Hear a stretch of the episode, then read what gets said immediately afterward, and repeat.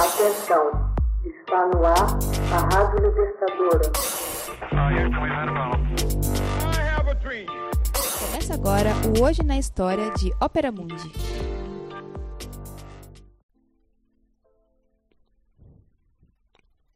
Vinte de janeiro de mil novecentos e quarenta e dois. Cúpula nazista decide exterminar os judeus.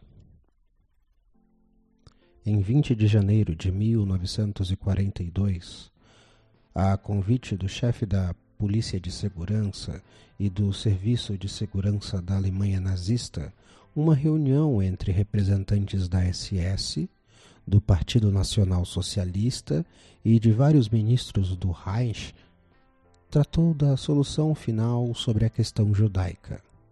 A discussão centrou-se no objetivo da expulsão dos judeus de todas as esferas da vida do povo alemão. O encontro aconteceu ao meio-dia na sala de jantar de um palacete nos arredores de Berlim e durou cerca de 90 minutos. Foram discutidas medidas a tomar e o conceito de deportação dos judeus para o leste europeu foi alterado para trabalho apropriado no curso do qual, sem dúvida, uma grande porção será eliminada por causas naturais, e o resto final será tratado de forma apropriada, porque, se libertado, iria agir como semente de uma nova restauração judaica.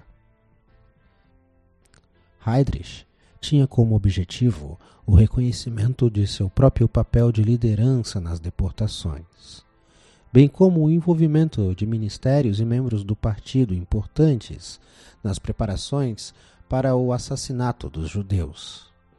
Ao mesmo tempo, deveriam ser resolvidos os conflitos das administrações de ocupação alemãs civis na Polônia e nos territórios do Báltico e leste europeu, a Ostland, com os líderes da SS. Os participantes fizeram propostas e levantaram objeções em nome dos organismos a que pertenciam, mas, em geral, mostraram-se dispostos a colaborar.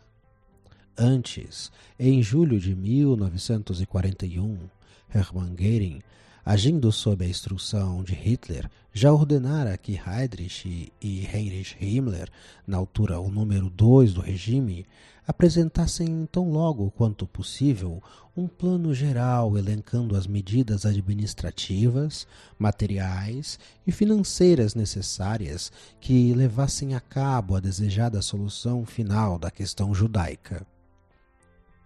Heydrich convocou então Adolf Eichmann, chefe do escritório central da imigração judaica, e quinze outros altos funcionários de diversos ministérios e organizações nazistas para esta reunião. A agenda tratou de um único tema e se concentrou em elaborar um plano a fim de encontrar a solução final, como Hitler havia exigido, por sinal. Diversas propostas repulsivas e espantosas foram abertamente discutidas inclusive esterilização em massa e deportação para a ilha de Madagascar. Heydrich propôs simplesmente o transporte de judeus de todos os cantos da Europa para os campos de concentração na Polônia, onde encontrariam a morte.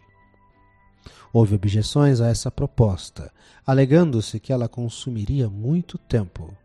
O que fazer com os que levassem mais tempo para morrer, o que fazer com os milhões de judeus que ainda estavam na Polônia? Embora a expressão extermínio não constasse das atas da reunião, a implicação estava implícita. Quem quer que resistisse às condições de um campo de trabalho forçado deveria ser tratado adequadamente. Meses mais tarde, as caminhonetes de gás com o componente Zyklon B em Chelmo, na Polônia, mostraram-se ser a solução que estavam procurando. O meio mais eficaz de matar grandes grupos de pessoas ao mesmo tempo. Os fornos crematórios, que transformariam cadáveres em cinzas, acabariam por completar tal tarefa. Todos os cuidados para manter sob sigilo este encontro foram adotados.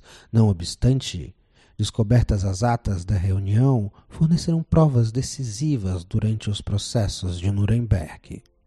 Surgiu aí a expressão Holocausto, que diz respeito à aniquilação de cerca de 6 milhões de judeus, dois terços da população judaica europeia anterior à Segunda Guerra Mundial, que incluíam 4 milhões da Polônia, Ucrânia, Rússia e países bálticos, 750 mil da Hungria e Romênia, 290 mil da Alemanha e Áustria, 105 mil dos Países Baixos, 90 mil da França, 54 mil na Grécia. O Holocausto foi único na história do genocídio, em escala jamais imaginada. Além dos judeus, entre 9 e 10 milhões de pessoas, ciganos, eslavos, homossexuais, deficientes físicos, comunistas, foram exterminados. Hoje na história. Texto original Max Altman. Narração José Igor. Edição Laila Manuelle. Você já fez uma assinatura solidária de Opera Mundi? Com 70 centavos por dia, você ajuda a imprensa independente e combativa. Acesse www.operamundi.com.br/apoio.